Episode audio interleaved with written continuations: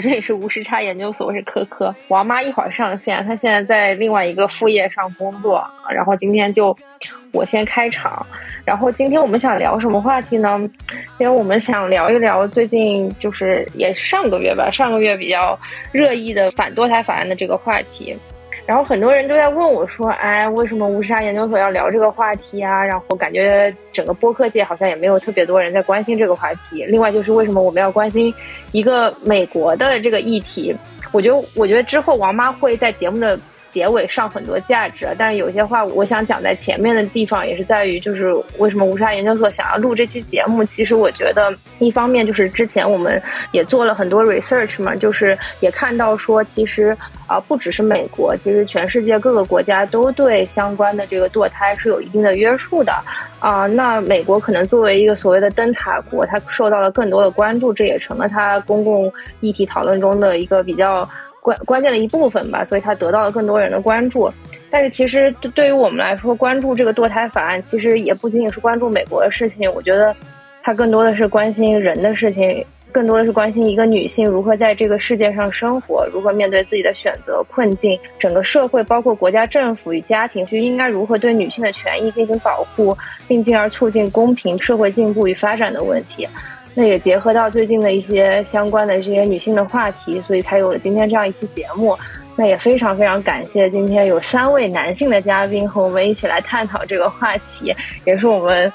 呃，其中两位是我们老嘉宾了，然后另外一位是新朋友。要不然请老嘉宾先来跟大家打个招呼，王瑞恩，你先请吧。哎，大家好，大家好，我是美国法律博士王瑞恩。呃，之前其实也在写过很多跟堕胎相关的话题，因为我觉得它很有趣的一点是涉及到了啊，到底一个人的自由选择支配身体的权利，跟所谓的保护一个潜在的生命这样一个艰难的抉择之间，我们如何去平衡？所以今天应该是会有很多的交锋的。欢迎瑞恩，然后蓝师你也来跟大家打个招呼吧。Hello，大家好啊，我是这个黄浩然。啊。平平时经常写一写这个关于美国政治相关的东西。最近因为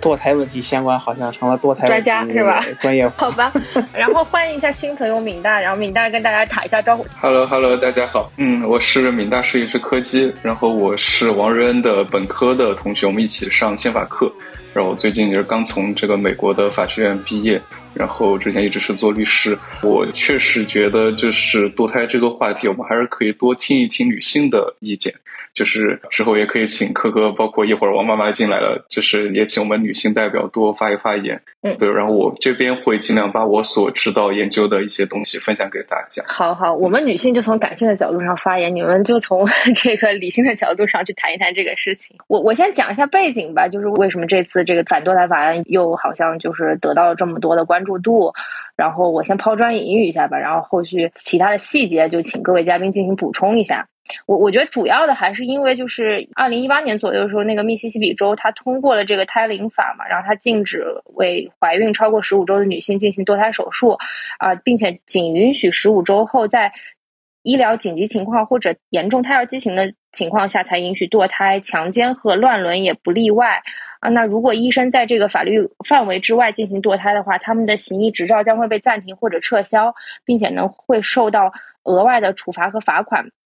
然后这个法案在推行的过程当中受到了两个联邦法院的阻挠，一个是密西西比州南区的这个地方法院的法官的阻挠，然后另外一个是美国最保守的法院之一，美国第五巡回上诉法法院也驳回了这个密西西比州的堕胎法。啊，所以其实这个也是基于，就是说，当年一九七三年的时候，这个罗素韦德案所提到的宪法赋予的这个堕胎的权利作为依据所驳回的，所以导致这个法案最后在推行的过程中，就把它又一次推到了最高法院的门口，然后最高法院也对此进行了受理，然后并且呢，就是他们希望说最高法院能够维持其出台胎龄法，并且推翻一九七三年这个罗素韦德的法案。然后为什么这个事情又呃引起了非常大的轩然大波呢，也是因为就是在呃今年的五月二号的时候，就是上个月的时候，美国的政治媒体呃政客他发表了一篇独家的这个报道，独家报道当中显示说，美国最高法院泄露出了一份文件，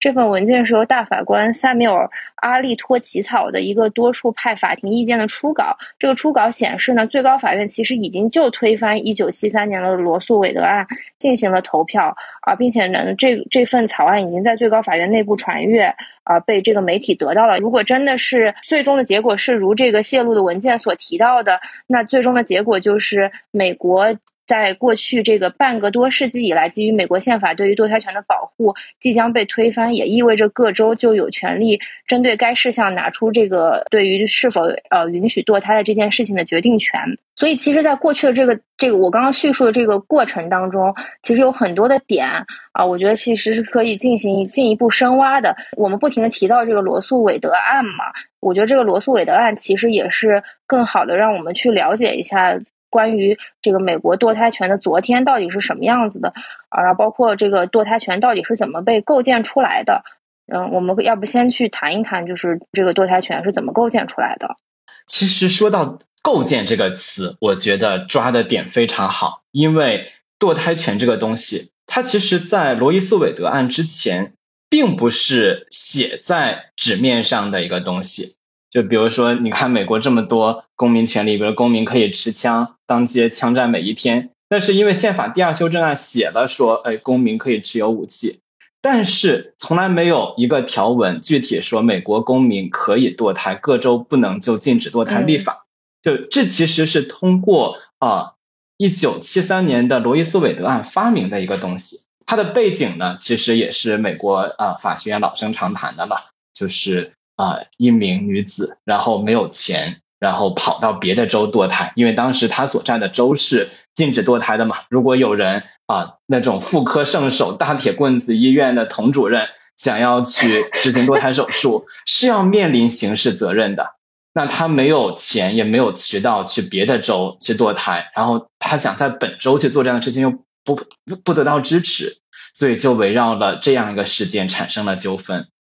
堕胎权在美国，实际上在一九七三年的罗伊诉韦德案前，它实际上是一个非常地方化的，或者说一个非常分化的问题。呃，一九七三年判决之前啊，美国这五十个州里面，三十个州是完全禁止堕胎的，啊，十六个州是只允许这个特殊情况下之下的堕胎啊，就是这个强奸、乱伦啊，母体健康安全受到威胁上。然后另外只有三个州允许本州居民堕胎啊，只有纽约州是没这个完全没有限制的这么一个堕胎。啊，那那么在这个在这个框架之下，就是有胎动之后的堕胎都是非法的，就是在十五到二十周之后。所以说，在罗伊斯韦德案出来之前，它这个整体的形式是反堕胎的。那么，作为一个七十年代的一个呃，就是响应全球这所谓的应该叫做第二波女权运动嘛，一般是这么认为。第一波女权运动是争取这个投票权，在美国，尤其是呃，在这个二十世纪初的时候。那最终以这个第二次修正案赋予女性投票权结束。一九二零年，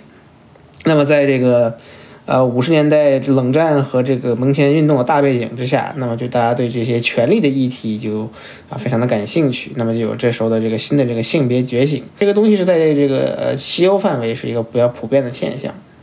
那么他们就在推动所谓的性别平等啊，然后这个性别解放，呢主要是这个堕胎权是他们这个推动的一个重要的这么一个点。罗伊诉韦德案，它之所以这么争议啊，一是因为它的这个判决本身是一个非常有意思的这么一个一个论述方式嘛，就包括是包括是从宪法学角度上，还是从现实的这个呃政策框架来讲来说，它都是一个非常奇特的东西。那所以就导致了它这个判决在很长一段时间都是保持了一个非常具有争议啊，甚至是这个分化美国。这么一个状态，但是我们不能否认的是，就是他在这个全面赋予了这个美国堕胎、美国这个各州人民啊堕胎权保护这么一个框架之下，他无疑是一个非常激进的判决，就是他完全改变了当时的这么一个我们刚才讲到的。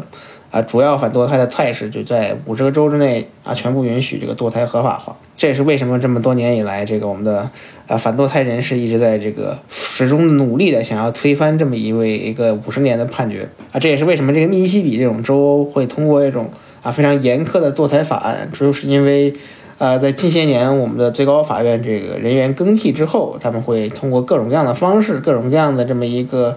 啊，在这个现有的这个宪法保护堕胎的框架之下跳舞嘛，就通过各种各样的新的判例去，给这个最高法院削弱甚至是推翻这个堕胎权的这个机会。就是我们不妨把目光再拉远一点，就是罗伊诉韦德是一九七三年的案子嘛，但其实堕胎这个问题，它从可能从有人类开始就开始存在。就我们现在提到美国的堕胎问题，很多时候会说，呃，这是因为宗教原因，所以这个呃，或者更具体一些，就是以天主教和基督教为核心的基督宗教，他们禁止堕胎，然后也就导致他们的信徒很反对堕胎，从而给这个民意代表压力，于是，在一些中西部的保守州订立了法律来禁止堕胎，甚至把堕胎当做一种犯罪。呃，那这个逻辑呢？倒不能说是错的，但是它无疑是非常不精确的。就首先第一个问题是，呃，基督教到底有没有禁止堕胎，或者说圣经里到底有没有禁止堕胎？那其实这个问题到现在在这个神学的理论界仍然是存在争议的。这是啊，认为圣经禁止堕胎的这一派观点呢，他在圣经里找到好几处依据。啊，但大部分都是间接的，就是里面会有啊，按照基督教的理论了，就是说这个人是由神创造的，只是这个在母亲的子宫里发育长大。那么这个人在出生之前就已经受到了神的关怀和照顾，也就是说也就具有了生命。那在圣经里有好几处这样的表述，就类似神对人说：“你在出生之前还是胚胎的时候，我就已经知道你了。”等等等等。啊，于是这一派的理论学家他进一步的推演。认为，既然人在出生之前就有了生命，那么扼杀一个生命，那就和谋杀婴儿无异。那这个是他们的一个推演，但在圣经里面其实并没有一个直接的说禁止堕胎或者认为堕胎是犯罪的这么一个表述。在整本圣经里，唯一所提到堕胎这个词的有一个地方，就是在出埃及记里面有这么一段啊，它的原文是说啊，我这里用的和合本的翻译。人若彼此争斗，伤害有孕的妇人，甚至堕胎，随后却无别害，那伤害她的，总要按妇人的丈夫所要的，照审判官所断的受罚。那这段话就是，如果看上下文，其实说的是，如果一个人攻击了一个孕妇，导致这个孕妇流产，那她应当按照这个孕妇的丈夫所要求的，并且按照法官所裁判的受罚。那，当然大家可以看到，这个时候这个孕妇在圣经里面是没有一个诉讼地位的。她必须要由她的丈夫来主张权利。那同时，这里所讲的这个“坠胎”这个词，和我们今天所讲的主动的人工流产，其实并不完全一样。包括这个词，它本来在希伯来语里到底是什么意思？是不是我们现在所说的堕胎？这个现在都是在希伯来语语义学里一个争议很大的问题。所以回过头来讲，就是整个这个我们所建构的，用刚刚我认的话讲，建构的一个。我们的一个好像普遍的认知说，基督教禁止堕胎或者圣经禁止堕胎，其实并不是一个那么显而易见的事情。包括到现在，就是也有一些虽然不是主流，也有一些基督教会特别新教的教会，包括美国有一个很有影响力的叫做联合基督教会，叫 United 啊 Church of Christ 啊。那么他们的一个主要的观点就是他们啊支持同性婚姻，他们支持堕胎啊。他们号称在美国有大概一百多万的信众。这个也不算是一个很小的教会了，所以在基督教内部对于堕胎的问题仍然是存有争议的。那这是第一个点。第二个点是，即便圣经禁止堕胎，或者说是这个堕胎是这个上帝所规定的一种罪，那是否意味着上帝的信徒就应该在世俗世界里把这种行为当成一种犯罪，并给予刑罚？这这个可能这个听起来有点绕了，但是。有一个词儿大家肯定都听过，叫七宗罪嘛。这个圣经里就是英文里叫 abomination，它啊字面意思叫憎恶，就是讲上帝所憎恶的七件事情啊，就是什么高傲的眼、撒谎的舌、流无辜人血的手、涂抹恶迹的心等等等等。那如果是上帝所憎恶的事情，就一定要作为俗世的犯罪的话，那是不是我们要把所有的高傲的人都抓起来，把所有撒谎的人都抓起来？那这个显然是做不到的。所以我们就看到堕胎在整个我们这个政治活动的问题当中变成一个非常独特的问题。就其实不是说因为圣经非常明确的说定立堕胎就是犯罪，所以现在才有了这个以基基督教为核心的与堕胎有关的一系列的争议。也不是说就是圣经定为了犯罪，它就一定会导致我们现在这么大的争议。其实很大程度上是从一九七零年代左右的。啊，政治运动当中所不断建构出来的支持堕胎和反堕胎的这样的不同的群体，在他们针锋相对的对抗之中所建构出的一种权利，那这是整个堕胎问题的一个背景。嗯，所以现在应该已经有非常鲜明的这种这个正反派的这个观点了嘛。目前来看的话，这个正反派他们背后的这个依据，或者他们现在这个政治观点主要诉求到底是什么呢？其实无非就是两面旗帜，双方各自扯着的价值观大旗。然后一个叫做 pro life，就是尊重生命。那这里的生命呢，肯定它胎儿其实并不是一个目前来说法律定义上的生命，或者是用当时罗伊诉韦德的判决书里面说的是一个潜在的生命。然后另外一个比较鲜明的导向就是要尊重选择。啊，它其实是说人们有支配自己身体的权利，然后围绕着这两个啊彼此都很坚实的价值观的堡垒，那双方其实我觉得都是一个底线攻防，因为就像是说生命诚可贵，自由价更价更高，那到底选哪一个呢？所以它其实，在罗伊诉韦德案里面形成了一个框架，就是在不同时期我们保护不同的价值啊。第一个阶段，在啊怀孕的早期。我们更多的是尊重女性支配身体的自由，然后在第二个阶段啊，怀孕的三分之二的这样一个时间进度的时候，那因为考虑到当时医疗条件的局限性，那我们就当时的法律是考虑说啊，为了保护女性的生命，那是有一定的成熟的条件的情况下可以去堕胎。那第三个阶段啊，这个时候啊，当时法院认为说，当胎儿已经是有一种啊比较大的独立在体外生存的可能的时候，那对生命的保护就居于上风。所以当时是七三年的时候形成了这样一个三个阶段的划分。当然，这个阶段的划分呢，在后续的一系列案件之中也是不断被挑战的。但是基本来说，旗鼓相当的两大阵营就是这个所谓的支持生命 （pro life） 和支持选择 （pro choice） 这两个阵营。那所以其实依据这个不同的胚胎形成的这个阶段，包括婴儿的这个不同的这个时间段的定义，罗素韦德案当中其实对这个也是进行了一定的区分的嘛。那为什么刚刚兰师也提到了，就是说罗素韦德案其实在在当时看来也是一个非常激进的判决。但其实他也是考虑到了各方面的平衡吧。罗伊斯韦德案之所以搞了这么一个非常这个让人外界很感到非常难以理解的这么一个三周期标准，就是因为罗伊斯韦德是一个典型的司法立法，就是它不是通过这个典，就是我们所说的这个民主程序，就是通过这个立法机构或者甚至是地方立法机构啊讨论充分讨论之后，再由这个呃这个总统签字成为这个法案的这么一个过程。那它是这个法院在这个通过这个解读法律、解读宪法的方式，开创了这么一个对。堕胎权的保护，最高法院是只是应该解读宪法，而不是应该发明法律的。但是在现实中，经常会出现这种这个司法发明的这个状态。那罗伊诉韦德案和美国的堕胎权就是一种典型的这个司法发明。那司法发明的最大的局限呢，就是它并不能像这个立法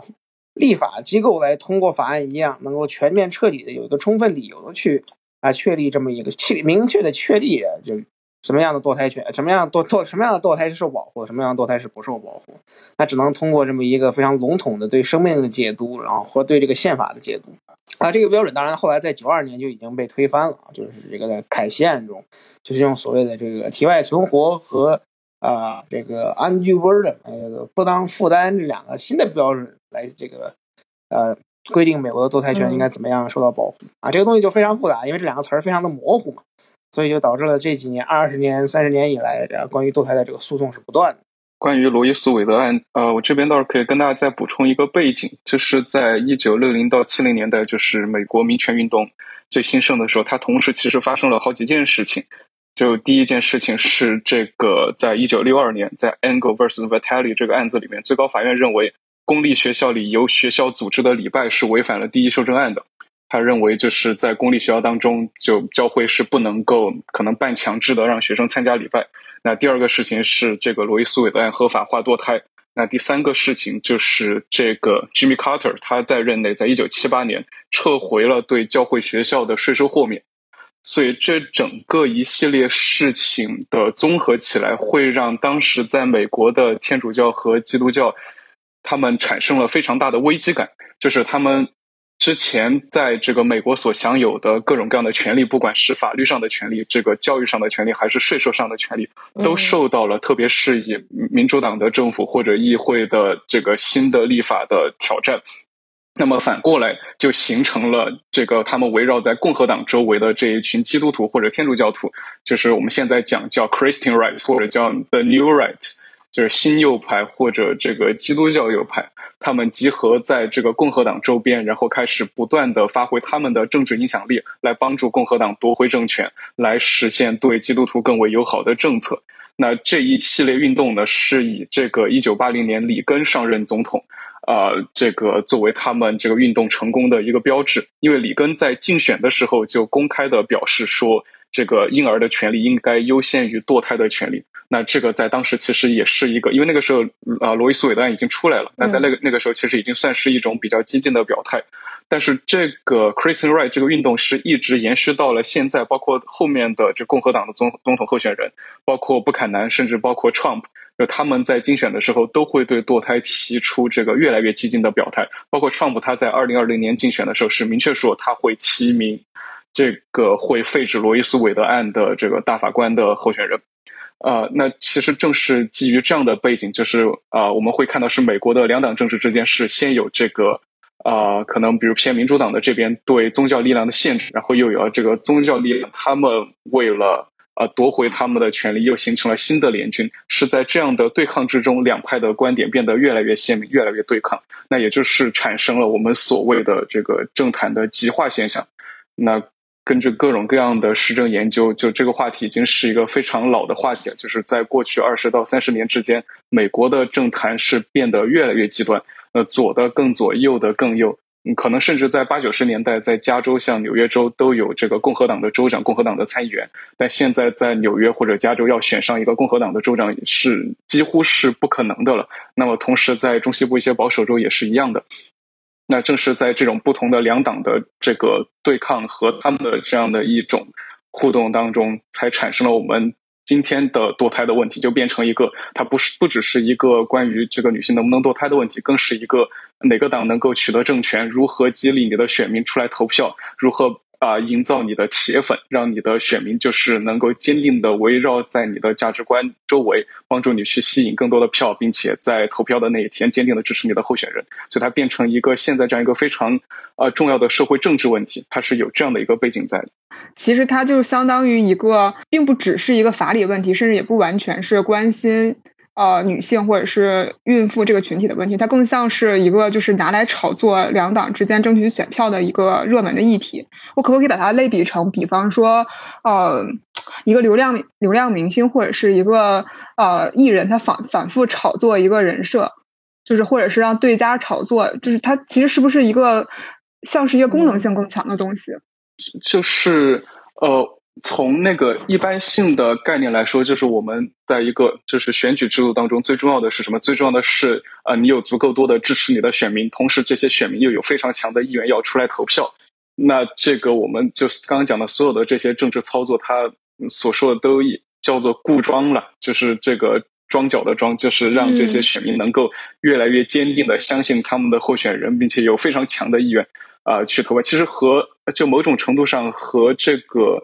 呃流量明星像我妈妈提到的会有一点类似，就是因为他们也需要有这么一群铁粉来帮他们不停的做数据，特别这个风雨无阻，选举那天不管是刮风下雨都要去投票，那会是有这样的一个一个动因。呃，我这么说，其实大家可以再看一些别的例子，就不光是堕胎，还有一个和堕胎最近的，就是这个关于同性恋或者同性婚姻、同性性行为的话题。嗯，就是它和堕胎的类似之处在于，圣经里是明确啊表达了这个神对同性性行为的不满，是里面是有好几处是明确提到了这个呃同性性行为是不允许的，而且这个。呃，同性婚姻那更是没有提到，因为里面明确说了，婚姻是由一夫一妻，一个男的，一个女的组成的。但是，即便是圣经有这样明确的规定，到现在，这个天主教和基督教对同性恋的话题，会比堕胎的话题要更加的宽松，甚至像教宗本人，就现在我们这个可能是历史上这个最进步派的教宗。他自己他对同性恋的态度是非常开明的。他说，圣经没有禁止同性恋，只是禁止同性性行为和同性婚姻。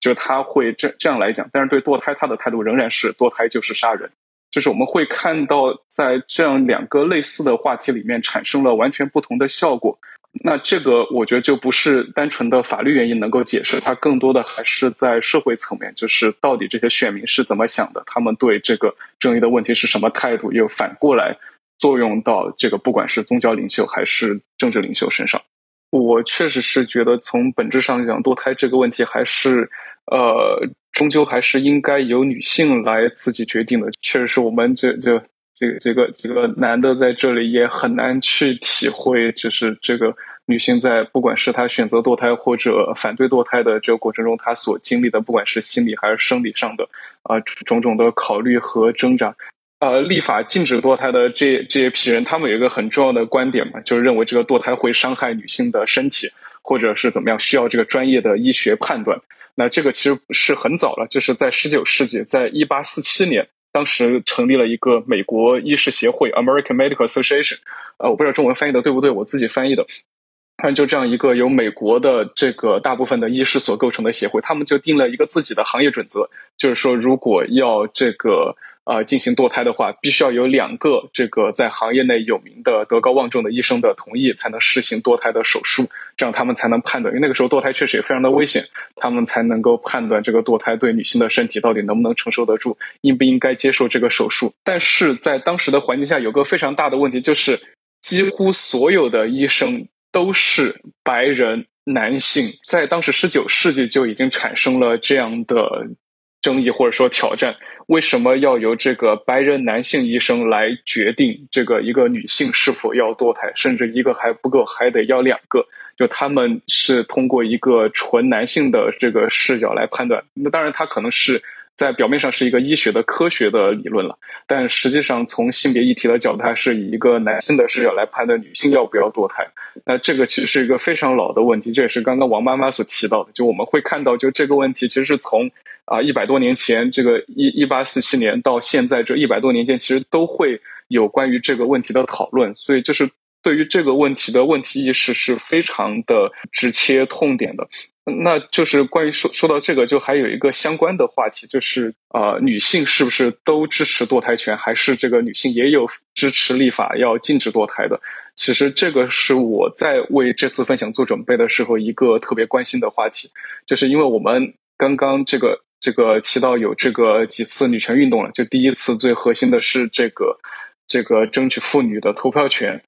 呃，在美国也是在十十九世纪末十世纪初，主要是在这个时间。但在当时，啊，这个正方大家可能都知道，Susan Anthony，她是最出名的，就上过我们这个人教版的小学课本的苏珊安东尼，她是这个作为争取妇女投票权的代表。但同时在反面也有这个比较传统保守的女性站出来和这个 Antony 打退台，说为什么妇女这个不能有投票权？但我觉得他们有不同的观点，我都会非常尊重。但我觉得就是我会比较欣赏，就是它会变成一个就是女性和女性之间的辩论，他们自己来决定，他们觉得自己是不是要投票权，是这样的一个问题。那是关于这个第一次女权运动、第二次女权运动，有一个很有意思的点，就在于 Susan Anthony，她虽然是作为一个女权的先锋或者标志性的人物，呃，她的地位是这个非常崇高的，她为争取美国妇女投票权立下了非常多的贡献。但是他本人可能是反对堕胎的，就是一个在妇女投票权这个问题上非常先锋的女权人士，但是他反对堕胎。那这个在历史上也有一个争议，就是因为有篇文章署名叫 A，呃，他在里面写就是这个堕胎是 baby killer，是杀了婴儿，是不能接受的。那有这个比较多的证据认为，就这个 A 就是 Antony 本人。当然也有反过来是说这个不是他，这个争议，但这个不重要，就是。呃，在这个投票权方面很这个，但在当时的观点看很进步的女性，同时在堕胎方面又可以变得很保守，所以我们会看到，在女性这个问题上，堕胎并不是非此即彼的，就是说。我因为具有某一种性别，我就会支持或者反对堕胎。包括在美国也是一样，在美国有一个这个非常有影响力的组织叫 Feminist for Life，就是最开始老王提到就是这个有这个 pro life 和 pro choice 这个区分嘛。那 Feminist for Life 它就是说他们也反对堕胎啊，他们有一些这个观点了。这这我也不评价，反正我就就给大家分享，就他们认为这个啊，立法允许堕胎其实是让男人不负责任，让国家不用去这个照顾贫穷的母亲，而且还伤害母亲的身体。就他们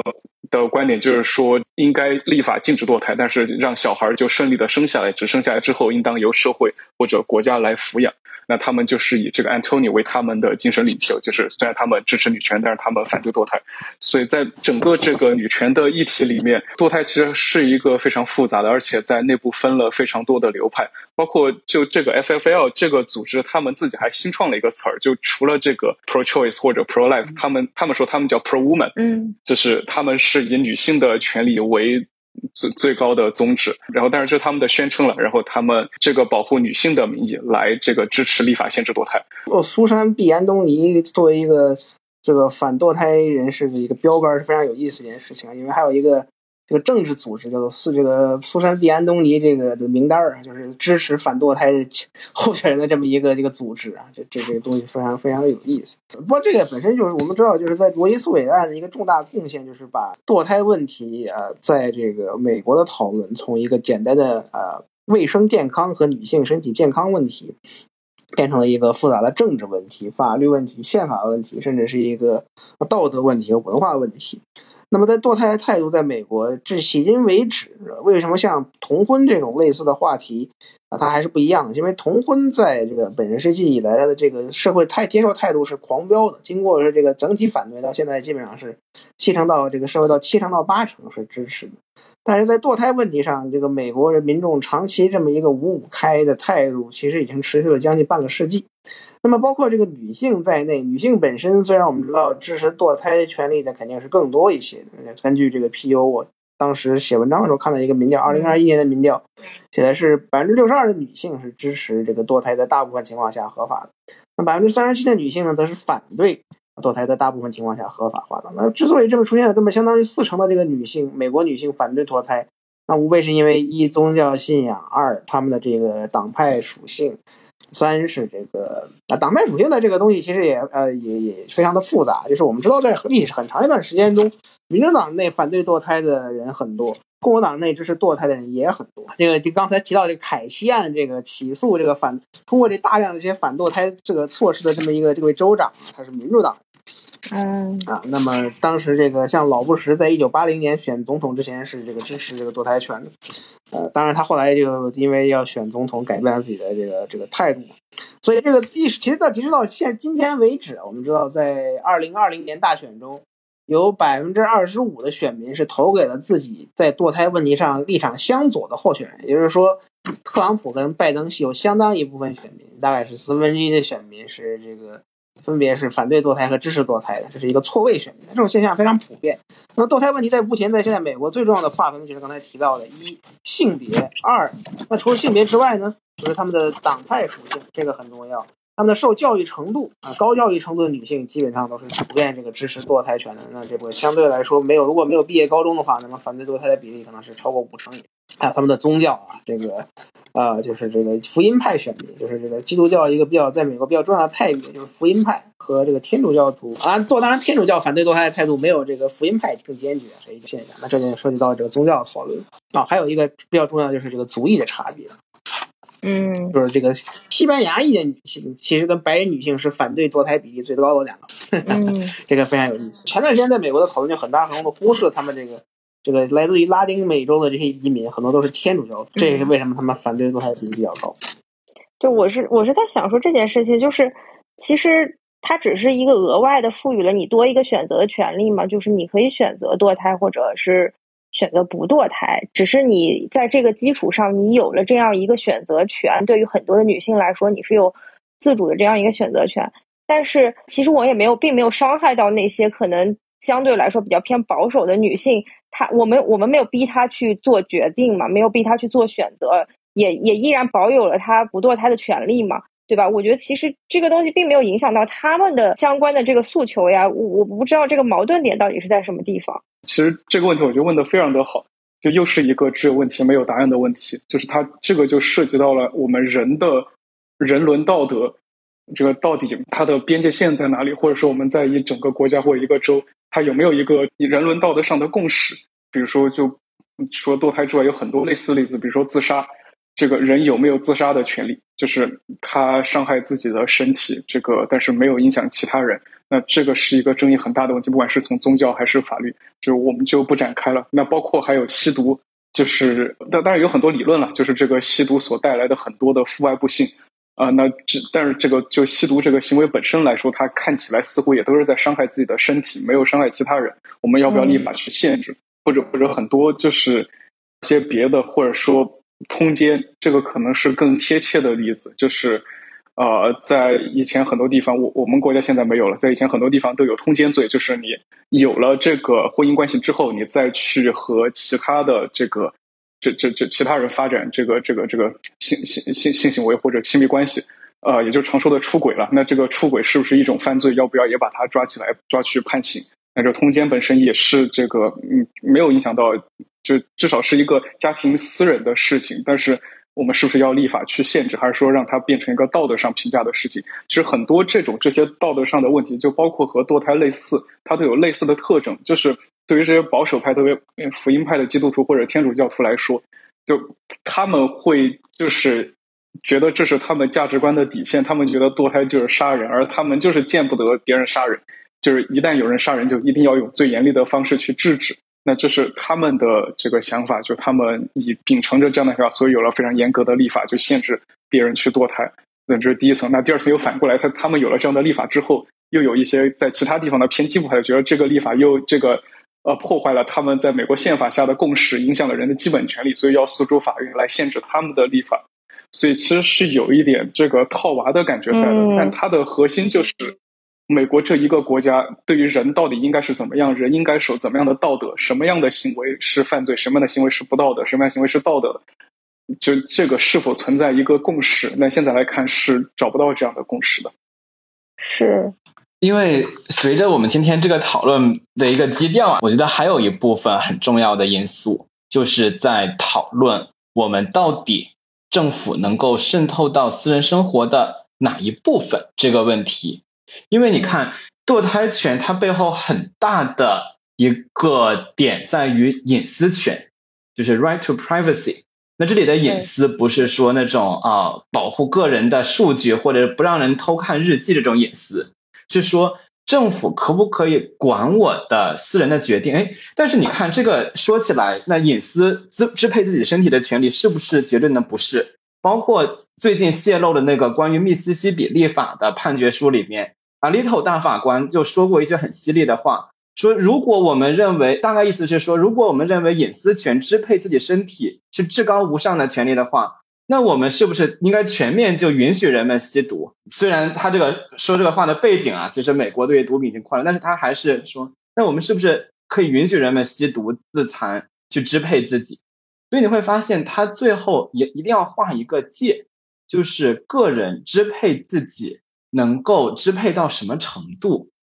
那围绕这个界限，那背后也会有联邦政府跟州政府之间的来回交锋。那其实近年来的一些代表性的立法，在我看来，它也涉及到一个美国的联邦制的问题，就是州的权利跟联邦可以管什么，涉及到个人，然后跟政府的这样一个干涉的界限在哪的一个交锋。就是大家也不用把美国的老百姓想的那么的，就是呃那那么的复杂。就是我们讲讲这一一大堆理论，当然这是体现在法院的判决书里面的，它都是这个受过最好的教育、最精英的法官所写出来的。他们有他们的这一系列建构和理由，但对于真正的老百姓来说，特别是这个受教育程度没有那么高的老百姓来说，他们支持或者反对堕胎理由其实都特别的简单。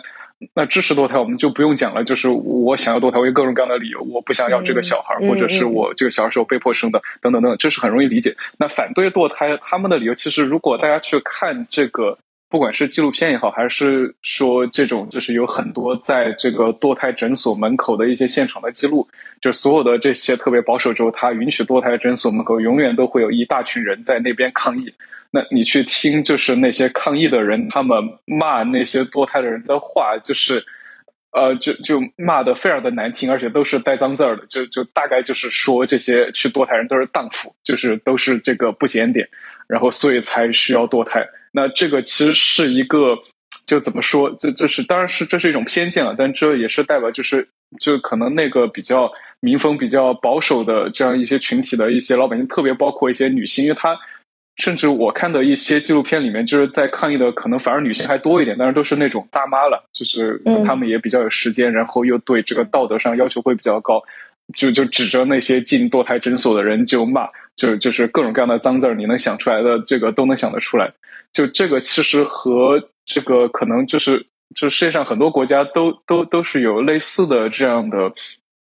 一个情况，就他们会对堕胎人有这样一种偏见，就非常的非常简单，非常直接，就认为只我为什么我就不需要堕胎，你就需要堕胎，那肯定是因为你在外面乱搞，那可能是一些这样非常简单的逻辑，倒不一定有那么复杂。对，这个东西就是在很多年以来，在堕胎问题上自我趋同的这么一个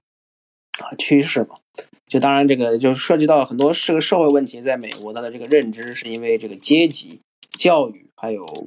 啊，自己的这个区区区，就是所处的农村或者说城市城乡差别这么。那么在早期，包括这个罗伊诉韦德案这判决中，这五七比二的判决，啊，五位支持这个决定的法官是共和党人任命的法官，当然他们并不是保守派啊，就并不都是保守派，有的是保守派，有的是这个温和派，甚至是自由派。那么民主党任命的这个怀特大法官是这个两个这个所谓的反对意见的起草者，他是肯尼迪的这个哥们儿。民主党总统任命的，所以这个东西在当时就是就，是不是一个非常按照党派划分的？但是在近些这个五十年的两个阵营形成以来，就是堕胎支持堕胎跟反堕胎，就形成了这么一个啊非常对峙的两大阵营啊，在美国社会中基本上可以说是根深蒂固，在每次政治选举中啊，也都是这个都要频繁上演。嗯，这就跟其他很多国家。其他很多国家在七十年代经过这个激烈辩论之后，基本上都一锤定音啊，这个国会通过法案啊，那大家就不再讨论堕胎权了。这也是美国政治的一个重要现象，就是诉讼成瘾嘛，政治体制低效啊，政治体制衰败严重啊，距离散架不远 啊。还有就是法官这个发明法律 这个九个披着袍子的政治家。这个在这里是这个寻找一些所谓的理由，然后写出一些这个判决书啊。我是这个最高法院最最经典的这么一个质疑者啊，我从来不相信这三权分立一个司法审查权啊，这这一点是大家都知道的。这个大家今天今天不一定都知道，但现在都知道了。对，然后 对，我再复核一下蓝师，我现在也觉得啊，保守派大法官啊，虽然他们经常是以反派角色出现在美国的历史中的，但是他有一点呢，倒真是说到很多人心坎里了。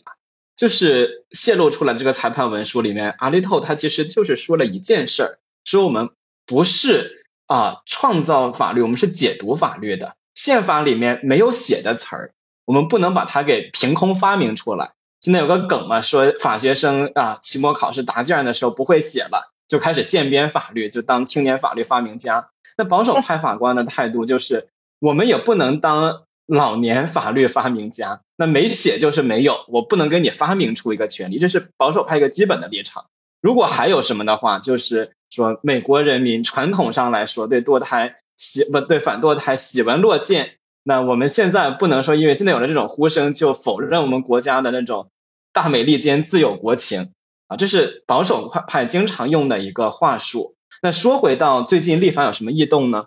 我个人是觉得呀。有比较直给的，有比较骚的操作。直给的操作呢，就是各州啊动员民意啊，以人民的名义、人民的选择为由，直接是说我禁止在啊特定的时间段去堕胎。如果有人去做堕胎手术，我可以去吊销他的执照、罚款，甚至处以刑事责任。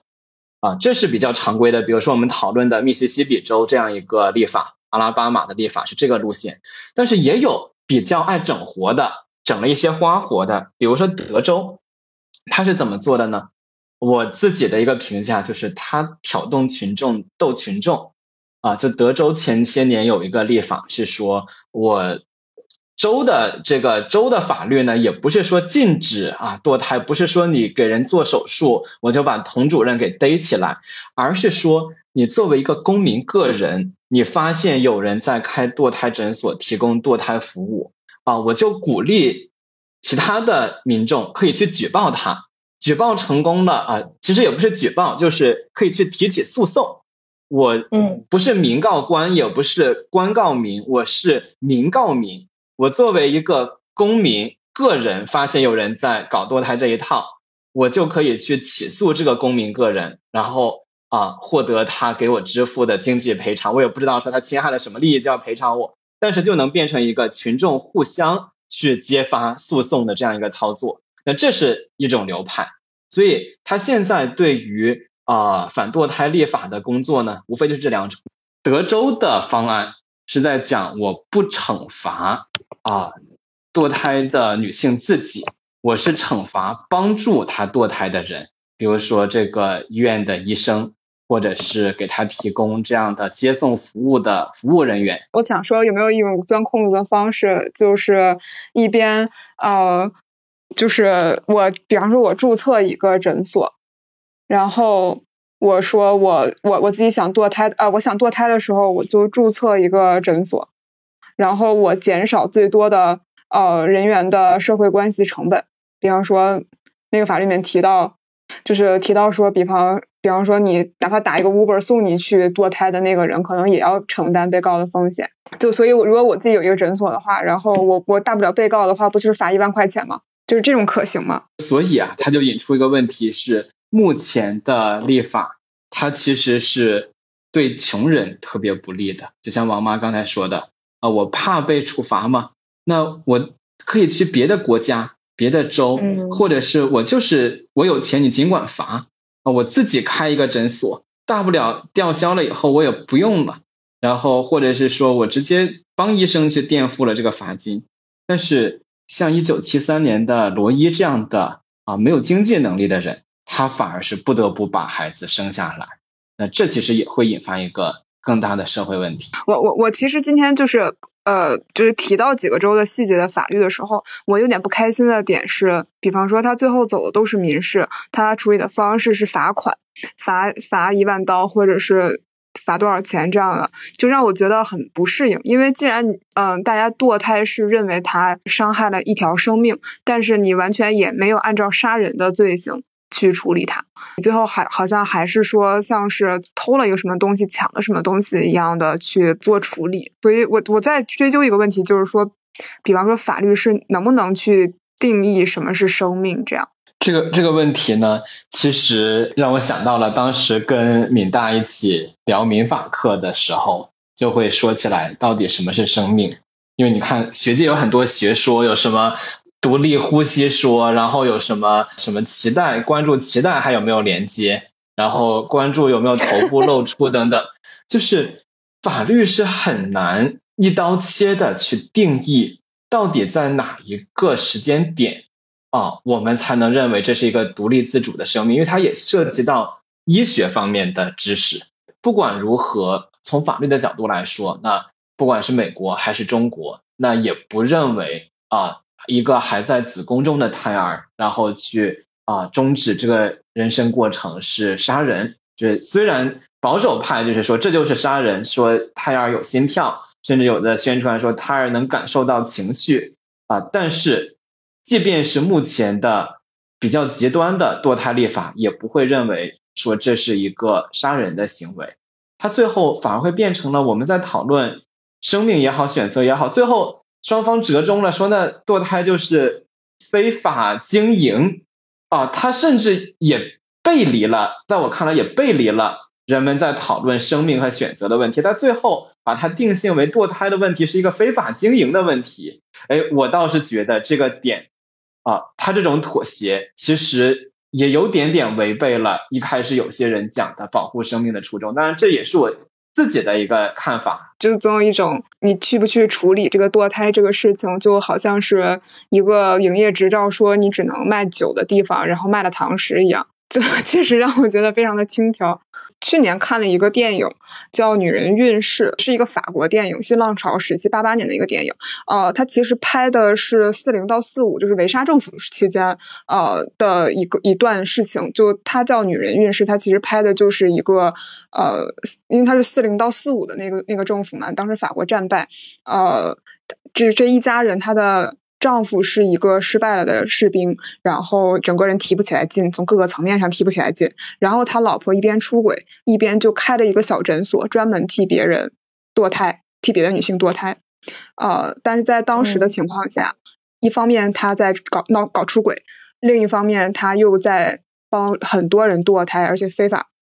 获得盈利。他终于有一次，他帮一个女的堕胎的时候。一个女的堕胎的时候，结果就是医疗事故了。然后就然后她就被揭发了，最后她被判了死刑。就因为当时好像在法国，应该她就在四零那段时间，她也是堕胎是要是违法的，而且是不只是民事的，她是被以杀人罪去论处的。我我当时看的时候是很沉重的，因为其实那个最后医疗事故呃死掉的那个女的，她当时为什么会选择这个私家诊所，就是因为她从结婚之后就不停的在生孩子，她真的非常崩溃，她当时就是宁可死也不想再生孩子，但她其实是在婚内。她连续生了七八个孩子，又因为整个法国当时是在一个战败的环境下面，不管从经济层面上，还是从人的这个精神状态上面，其实都是带着那种战败国家非常提不起来劲头、非常悲伤的这么一个状态。然后，所以她也不想，她宁可死。然后就其实是她当时那个丈夫又想再讹笔钱。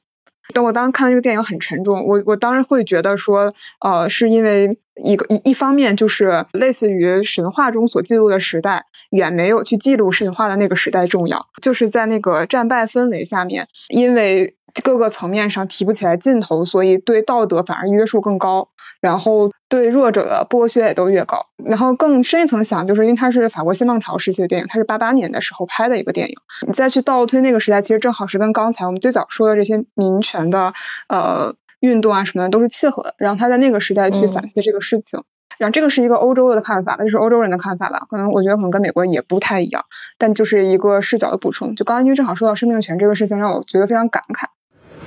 您正在收听的是无时差研究所。无时差研究所的粉丝群已经开通啦！你只需要在微信搜索“无时差研究所”同名公众号，就可以找到入群的方法。添加无时差研究所管理员二维码，管理员通过后就可以拉你入群啦。如果你喜欢我们，也欢迎在微信公众号和爱发电给我们送来你的支持。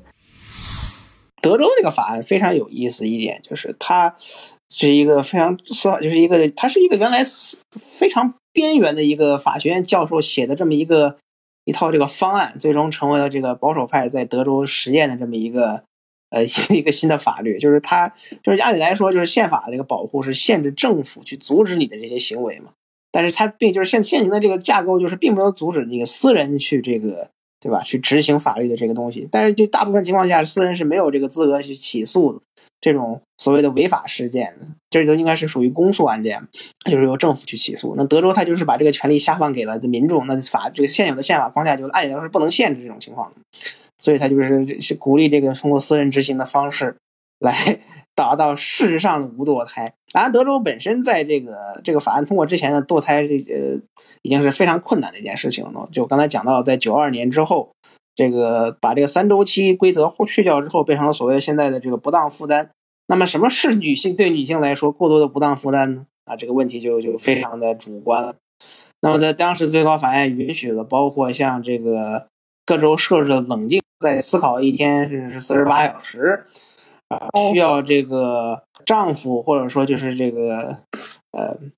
婴儿的。呃，父亲的同意，然后还有种种各种这种奇奇奇奇怪怪的标准，就是各州可以限制说这个堕胎诊所必须有多高多宽，然后这个面积有多大，卫生标准又是什么怎么样，就通过这种各种各样的方式去限制堕胎。这就是为什么在近些年以来，这个我们知道保守派主导这各种州通过各种各样的法案去这个试验这个所谓的呃法律的宪法保护的边界。就是因为我们刚才讲到，宪法边保护的边界是非常模糊的，就它可以通过各种方式去试探。那最终，因为我们知道，在这些年以来，最高法院因为人员变动啊，变得愈发保守，所以这些呃由这个保守派控制的州是越来的这么一个大胆。就他们通过把这个州一级，因为我们知道，在美国现在虽然联邦一层的啊立法能力是基本上完全瘫痪的，就是国会基本上你可以认为它大部分情况下都处理不了任何的问题。但是在各地方呢，他们这个地方州议会还是有非常大的这个行动能力的。那保守派在牢牢把控的这些红州的这些州议会中，就是通过这种各种各样的实验法案，就是希望就是能够这个找到一个最高法院能够宣布它是这个啊，就是最终宣布堕胎非法。但在在此之前，可以通过这种各种各样的限制方式，让堕胎已经实际上在很多州啊，即使在今年今年这个判决下来之前，就已经是一个啊名存实亡的状态。啊，当然，最后还要讲到，就是保守派总是喜欢讲自己这个反对司法发明，但保守派在历史上搞自己司法发明的时候啊，真是这个不知道有多不知道有多少次啊，就非常典型的就是这个关于第二修正案的解读，就是这个 D.C. 诉海勒案中这个把这个原来基本上被认为和民兵挂钩的持枪权诉解读成了个人持枪权，这属于典型的司法发明。所以这个这个美国的最高法院和这个法官们总是有这种啊所谓的啊这个崇高情操情节，实际上他们就跟普通的这个政治家没啥区别。但但是如果说到司法发明这件事情，就法律其实算是一个时代的产物嘛，然后它它不会囊括未来的人们将会遇到的问题，所以其实它应该也是要随着时间进程去不断进行修正和有不断的新的解读的。我不知道这个就是就是司法发明这这件事情本身是是有利的还是不利的呢？我觉得你完全的搞文本主义、原教旨文本主义是。肯定是行不通的，为什么呢？两百多年前的文本和修正案，它没有办法囊括今天的情形。但是怎么去解释？这其实就是最高法院，不管是保守派还是自由派，他们都是在行使着自己一定的造法的权利。就比如说罗伊诉韦德案里面，那大家都在谈宪法的第九修正案。第九修正案说的是啥呢？说的是说啊，公民的基本，大概意思说公民的基本权利呢？啊，不限定于法律已经有的范围，它其实美国宪法本身就开了一个口子，就允许说人们去创设一些之前不存在的权利。那这个权利根植于哪里呢？哎，反而我们回到今天在讨论的情况，在泄露出去的裁判文书里面。就可以看到，保守派的法官其实也在试图去解释它的来源是啥啊。比如说，阿里头大法官去解释了，翻看了当年的英国的法律，说当时十三世纪的时候，哎，英国就已经有一些法律在反对堕胎了。然后翻开了当时美国七十年代的时候各州的情况，比如说兰师一开始介绍过的，当时是多少个州啊有反堕胎立法的？说美国群众喜闻乐见，是我们的。啊，光辉传统、自由国情都是打引号的。包括现在在今天，其实这个泄露版的裁判文书里面还提到了说，他纵观寰宇、纵观世界，说看了一下，说目前其实世界上有非常多的国家，哎，也在对堕胎进行限制。所以说，他也是要找一些依据，不管是历史上的、从公共政策上的、从对文本的解读。然后对民意，就其实它不是直接名叫做 public policy，就是说出于对更好的公共政策的目的，然后也是要做一些解读的，所以不存在完全照本宣科的，那太激进了，所以它肯定是有一些解释，关键是在于解释到什么程度的问题。嗯嗯嗯，但是这次 little 这个事情，它在那个泄露出来的文件当中。他是不是其实也也不想解释这件事情，或者他的更主观的意愿是希望说这个权利还是下放给每个州？他其实作为最高法，他不想解释。对，他是这么说的。阿利托这个判决书非常经典的论述，只有这些在美国宪法历史中根深蒂固、有着广泛社会传统和拥护的啊，才能被认为是宪法所保护的权利。那么，就是他刚才就是为什么刚才我们的这个这个另外两位嘉宾刚才提到，就是说为什么他强调不要讲半天说这个。英国之前反对堕胎，然后现在美国社会中反对堕胎，然后当时反对堕胎的这么一些历史，就是为了强调说堕胎不是美国宪法历史中根深蒂固保护所保护，有根有这个啊根深蒂固有了这个广泛社会传统这么一个权利。呃，他的论述就是我们应该写这个废除这个所谓的保护，然后下放给这个各州啊回归民主过程。那这个回归民主过程就是一句扯，就是在这个现在是回归民主过程，过两年就是直接就可以这个直接禁止了。对，这没事儿，这个东西只是个循序渐进，因为他这个最高法院就是这个这些法官啊，虽然现在对这个所谓的这个司法呃，就是所谓的司法保守，就是这个 judicial restraint，就是避免司法权过度介入社会生活。因为最高法院它本身它的这个合法性是建立在人民群众对他判决的认可上。那么如果你的这个呃判决过于脱离现实，脱离这个社会的这个。呃，立足的根本，那你可能就会导致最高法院的合法性失这个彻底失效，最终被人无视。那么，这个罗伯茨首席大法官也虽然也是保守派，为什么暂时来说没有加入这个其他五位保守派的同僚推翻罗伊韦德案，就是阿利托这个意见书，也是出于这个对于啊高院本身它这个合法性和未来存亡的这么一个考虑啊，并不是因为他真的这个支持堕胎权。嗯嗯，那他这件事情。就是是不是一个比较讨巧的做法呢？因为感觉他全篇也没有在讨论到底有算不算杀人，到底也没有开始讨论到底什么时候开始算是生命嘛？他就好像全篇都在说这个事情，我们不想管，纯粹是在讲一个所谓的程序宪法问题。那不，他没有，并没有涉及到这个生命权什么。对他没有讨论那些，因为这个东西你吵，因为你这个问题你吵一百天，你这个两方的态度也基本上是没有办法这个。达成一致的。但是就阿利托本人的所谓的这个论述来看啊，当然是非常有这个结构性问题的论述。啊，当然这个这个当然取决于你站在哪个立场上啊。这个我我本人对阿利托的评价一直都是非常低的。呃，当然我对所有大法官的评价都很低啊。我非常喜欢黑的另外一个大法官是这个已故的这个自由派偶偶像派人物，就是 R B G。我一般称他为二十世纪以来二十世纪以来最为高最为高估的大法官，没有之一。哎哎，你啊，当然我对整整体对最高法院每个法官都没啥好没啥好评啊，因为我这个这个人非常反对司司法权。当然，对刚才你刚才讲到这个，科哥你刚才讲就是说啊，对新法律的解读呢，当然是这个必须要与时俱进嘛，就是肯定你这个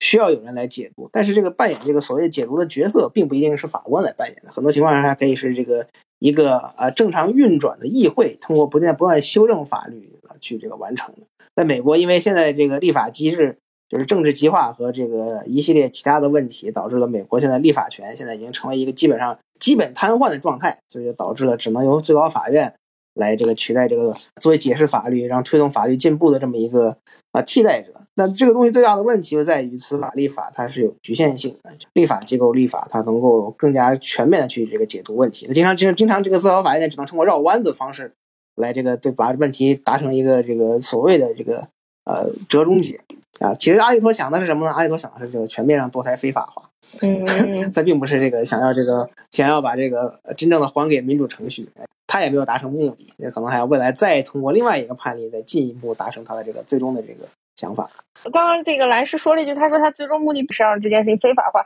这个论据是怎么下的？这个你去看阿利托以往过往的这些法律文件和他的这个司法和他的这个思想就可以理解。自从这个一九七三年罗伊诉韦德案以来，就是历代保守派，尤其是保守派法律精英，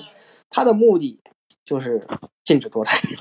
就是他一个最重要的一个最重要的一个。比如说这个东西，他他他在听证会上，他们都只会说是我们尊重这个先先例判决。等等等等等等，为了度过平稳。但实际上，如果你从他个人的这些呃思想啊，个人的最早就是比如说当法官之前的发言，甚至很多的时候，你就能发现他们对堕胎的态度可能是深。这阿里托这个其他的一些法官，你也许可以说是这个因为被阿里托跟托马斯两个人，基本上你可以认为就是他们对堕胎是深恶痛绝，是坚决希望他能够被推这个被被全面全面非法化的。啊，这一点基本上是不用质疑的，就不管是什么样的人都能看出来。所以他本人的这个态度，他现在只是一个还是一个阶段性胜利，肯定是这个作为一个天主教徒，是希望堕胎在美国被全面推翻，嗯嗯，全面被限制。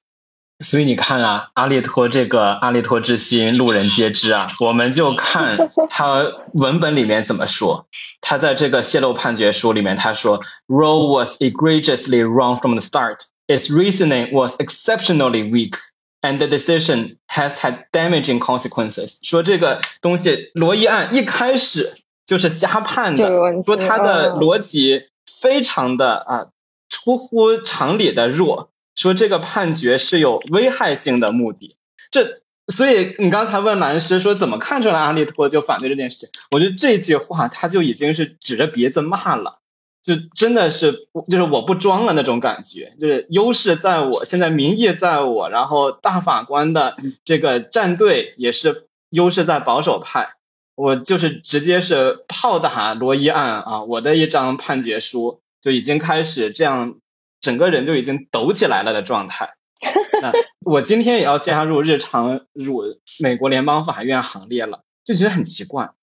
按说曾经有法学家说。法院是一个最不危险的部门，说他哎，你也没有枪杆子，然后你也相对来说没有那种民粹政治的上头的一些冲动啊，你相对来说能够来保持一个社会里面作作为一个最后的理性的底线这样。但是其实，在现实社会之中，大家都默认了说法官有很强的政治立场或者导向，甚至说当一个人啊传出来说他要。被任命的时候，大家都会开始去翻他以前的书和讲话，去猜这个人可能是什么一个立场。那这个情况之下呢，哎，你会发现我们聊到现在的话，他已经离女性越来越远了，离政治已经越来越近了。包括我们前十几分钟讨论，我发现其实我们并没有在说这个过程之中女性的利益。有没有哪些保障？我们在讨论的是说，到底现在哪一派占上风？这可以说是啊，这些老白男或者是精英部分一小部分精英女性们在下棋，而其实民众是他们的棋子儿，这个感觉。这个堕胎的问题，它和一般的这个法官造法的问题，它有一个比较明显的不同，是这里有一个非常强的地方的民警，然后和这个最高法院的判决在或或者或者对抗或者支持。就是其实它这个逻辑是，就是不管德州也好，阿拉巴马州也好，就他们这个州议会，虽然我们讲是由某党控制，但其实这个。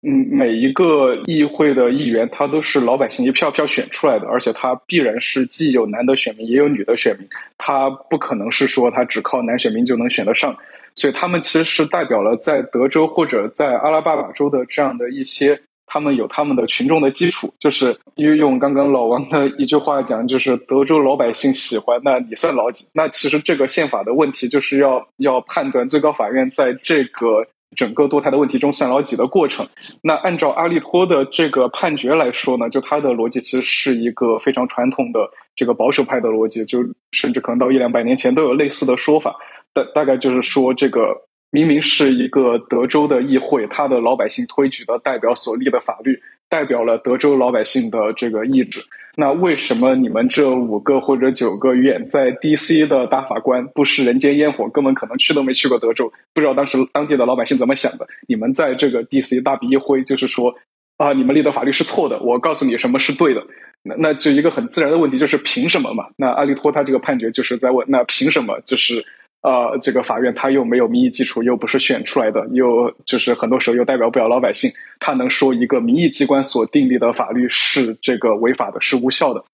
那他们唯一的依据就在于宪法，就是因为宪法是一个所有的美国人的共识，相当于是就是说，只要你是美国人，你在美国作为一个州，你就不能违反宪法，那这是这个底线。你虽然这个每个州有自己的自主权，但是不能超越宪法。呃，那这这这这个是一个底线，那所以他在判决书里要讨论，就这个底线到底在哪里？按照阿利托在判决书里写的，就是说他认为这个底线仅包括宪法在订立的时候所规定的那些赋予这个啊联邦的权利或者赋予老百姓的权利，那其他的都交给民意机关去裁决。那这个是他的一个整个的思路，其实包括这个也是。这个就有一些对这个美国这些支持堕胎权的民众的这些民权运动的一些批评了，就是就会有一派观点会认为，就是他们其实不应该，就是你看我每次出了这样判决，都会到 D.C. 去游行去抗议。但是却少有人到真正到德州或者到阿拉巴马州去抗议，或者真的就深耕这些深红的州，告诉那里的老百姓说，这个堕胎其实没什么大不了的，堕胎也不代表他就是个荡妇，也也没没有怎么样，就圣经里也没有明确写这是堕胎。他们没有去做这基础的民众教育的工作，而是寄希望于这个，就有几个法官就跟救世主一样，来个能够让他们来这个。这这这个来挽救这这些这个支持堕胎权的人，就是说说回这个法官的个人政治立场，这个也是美国宪法学界可能一个争议非常久的问题了。就是呃，明明很多法官他这个政治立场非常鲜明，你就看得出来他这个是先有结论，再有论证，就是已经先想好了怎么判了，然后再开始写判决。那你怎么说这个判决是一个公平或者合法的呢？有一个非常。重要的理论就是他说认为啊，你不能光看他是怎么想的，你还要光看他是怎么写的。就因为美国有这个遵循先例的原则，一旦写出来，他就要受到这个写出来的理由和规则的约束。就包括今天阿里托写，他说这个要尊重州议法的州议会的这个立法的权限。那假设明天这个有深蓝的州，他立法允许堕胎，那他可能就会受到这个先例的这个。不不一定是约束，因为最高法院他不会受到自己自己的在线的判决有法律效力的约束，但他至少会尊重之前的判决，那可能就不太会这个再用完全相反的逻辑说，我就是再找个理由再推翻兰州的法律。那这是一种理论了，就是来解释为什么我们仍然要去读这个最高法院的判决，要尊重他们的效力。但这个理论到底有没有说服力，就我相信，就大家自己心里也有判断。那如果我们从结论来看的话，如果这份判决发布，到底会造成哪些影响呢？很多州在在现在已经通过了所谓的这个啊触发法案，就是在罗伊诉韦德案被废除之后啊，就会立即这个这个在全州范围内禁止堕胎。那这主要是一些保守派的主导的这些州啊，在这个预期罗伊诉韦德案被推翻之前，已经做好了这个提前的立法准备。那么很多其他的这些州呢，也是在这个啊，红州呃主要是红州嘛，就是被共和党所控制的反堕胎的这些州，也在通过类似的这种法案这个筹备嘛，就是正准备准备这个刚好一起庆祝。我现在觉得呢，如果罗伊诉韦德案被推翻的话，其实还是有很多被创造出来的权利是在瑟瑟发抖的。啊，就比如说有没有避孕的权利，包括说，其实美国也有过一系列的啊判例在讨论说，公民有没有权利去节育，比如说是不是这里的节育不是劫法场那种啊，就是节制生育，比如说啊去做那种结扎呀，或者上环啊，或者采取避孕措施啊，这样的权利能不能得到保证？啊，如果保守派乘胜追击，把当时罗伊诉韦德案的各种关于隐私权、支配身体的自由的权利，然后再拉出来去否定一番的话，那会不会有更加激进的立法，再去讨论啊不让去使用避孕措施的这样一些问题？还有就是同性婚姻其实也是在瑟瑟发抖啊，自由派跟保守派一个很大的分野就是保守派。啊，别人几路来，我就一路去。我说宪法里没写，就是没有。那宪法里面没有写堕胎的权利，也没有写说买避孕器材的权利，也没有写同性婚姻的权利。那我就说这东西没有，不符合美国传统，应该让选民自己决定。你会发现阿利托的这一套说辞啊，南师批判说他没有任何的结构性，他的确没有任何的结构性，但是他这三个点。其实是可以像小学生打架那种说啊，就是直接反弹、反弹、反弹，就是你说什么，我说宪法里没有；你说什么，我说这是美国人民的选择。接下来还有哪些曾经在那个风起云涌的民权运动时代被创造的权利，有可能被这套逻辑再去拿回去？这是未来啊，美国司法界、政治界肯定会再去关注的一个问题了，然后也会直接影响到接下来的一轮大选，这是肯定的。就老王这个问题，其实是已经触及到了这个整个民主选举制度最核心的问题，就是呃，当阿里托说我们交给美国人民自己去选择，为什么你会反对让美美国人民去选择呢？难道这不符合民主制度吗？还是说，就是一个更核心的问题是，现在的美国人民还是否值得美国人民信任？就这个听起来可能有一点绕，但是它其实核心就是。我们走民主程序，议员都是这个人民票选出来的，然后这个这个议会通过的法律，理论上就应该代表了这个大多数民众的意见，并且是一个这个合理的法律。但现在看下来，可能在很多时候，有很多人觉得它并非一个合理的法律。那这个到底是哪儿出了问题？是不是这个到底是这个制度的问题，还是人民的问题？那这个其实是对整个民主制度的终极之问了。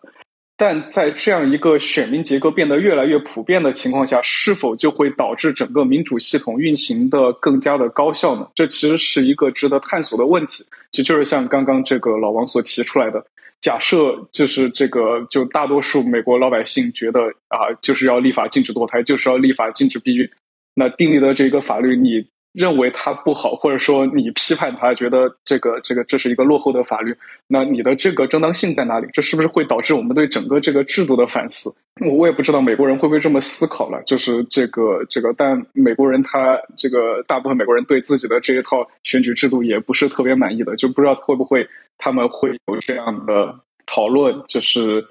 呃，为什么一个他们认为全世界最好的选举制度，就是不能通过一个他们自己认为好的法律？或者说，就像川普当选的时候，为什么一个他们认为就很合理的、很公平的选举制度，选不出一个他们喜欢的总统，让很多美国人，特别法学教授说这个民主已经死了，或或者怎么样怎么样？就这个，我觉得是可能进一步的会需要我们去讨论或者思考的。对，当我们开始通过一些法院的判例来去确认来说，如果一群人啊，一群公民可以决定我们。绕过这些权利，直接用投票箱来去采取一种禁止性的方式去禁止人们行使这些权利的时候，那我其实觉得陈词滥调的说法就是民粹政治。但是民粹政治本身这样一个说法呢，又是带有一种精英的高傲的。就像米大刚才说的啊，你说要反民粹啊，你说民粹是不好的，我倒要反过来问你了，你们在。啊，华盛顿的一些官老爷们，哎，你不知道我们德州人民的疾苦，所以你看，这又是一个无解的价值观之争。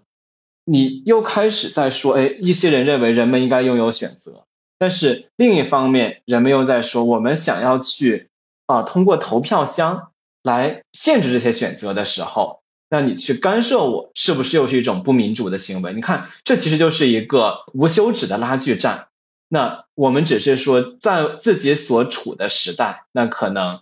他的战场又发生了一些稍稍微的改变，那我们只是说后来这把火会烧到哪里，会不会再说烧到避孕，会不会再烧到同烧到同性婚姻？那这其实是一个我们只能去观察，然后留待时间去解答的问题了。对，刚刚我们其实更多的在讲宏观层面上的问题，或者这个法案通过之后到底会造成什么样不良的影响。但其实站在更微观的层面上，我觉得是不是这个公共话题讨论当中，其实忽视了一点，就是如果这个法案通过，大家不能堕胎，那那些社会的不良的影响到底应该去怎么解决？那这些事情有没有一个妥善的处理？如果一个年轻的女孩她没有抚养的能力，那他又没有堕胎的。这个自主权，他不得不生下这个孩子，这因为这样的原因造成的这种社会不良的影响，那应该是由谁去承担这样的后果呢？嗯，就这个其实是所有的政治问题都非常残酷的地方，就是，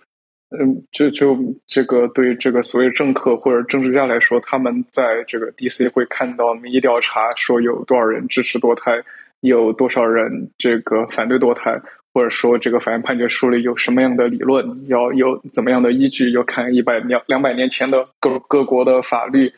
各种书籍。但真正承受这个法律代价的，其实是一个个个体的女性本身。因为不管是生育还是堕胎，对女性都是一个非常非常非常重要的事情。呃，就不管是这个刚刚提到的，可能有这个不得不生下来的贫穷的母亲，或者是说这个不得不去这个非法的诊所，条件也不好，卫生也不好，这样寻求堕胎的这这样的一些人，就他们所遭遇的困难是真实的，但是在整个这个这种政治问题的讨论中，确实又是缺位的，就可能会有一两个这个特写故事，这样就是。你有有一些什么样的人，他们有什么样的经历发在报纸很显著的版面上，但是等这个新闻热度一过，那这这些他们具体的问题，其实确实是，嗯，很少有人去关心的。呃，就真正上媒体的，就还是一些很高层，看到很体面的西装革履的，他们在这个法院上讨论要怎么措辞，要怎么立法，要要要怎么修改。我觉得这个是包括堕胎在内，就是所有的。这个政治问题都非常残酷的地方，就是现在这些真正掌握权力的人，他们其实不是要承担这个代价的。嗯，当时罗伊案的这一位女性，她是有了孩子以后，她是想寻求自己堕胎的权利，那她提起诉讼了啊。法官到时候倒是很逍遥自在啊，去明尼苏达州。啊，去探访当地的诊所啊，跟医学专家谈笑风生，引经据典，去翻开各种故纸堆，然后去想怎么去写出激昂文字，写出一个流芳百世的判决书。但是这个过程拖了这么久，罗伊等不到说法院给他赋予这个权利，他还是把自己的孩子生了下来，生了一个女儿，而这个女儿呢，最后他也没有力能力去抚养。他把他的女儿去最后托付给了啊福利机构，包括后面其实他们的家庭关系本身也是挺不幸福的，啊，他的女儿是不愿意去接受他，然后甚至说罗伊自己后来也在想说，我当时做的事情是不是正确的？我所说无非就是一点，就是当这些非常体面的老爷们，然后再去讲女性可以拥有什么权利的时候。那司法本身是有时间的延迟的，是有成本的，但是很多人是等不起，然后也没有能力去啊支付这个成本，就是这样的。那我想说的一点就是，如果从结果导向去看这整件事情的话，其实大多数的结果从我们目前看到的，其实相对来说还是偏负面的，包括社会的问题啊，包括呃对于整个司法体系的一个挑战。那如果从结果导向来看的话，那是不是反推的话，这件事情它的合理性就不存在了？假设就是有那么几百万人，甚至更多的人，他们的思想就是很坚定，认为堕胎就是犯罪，就是在杀人。那这个时候，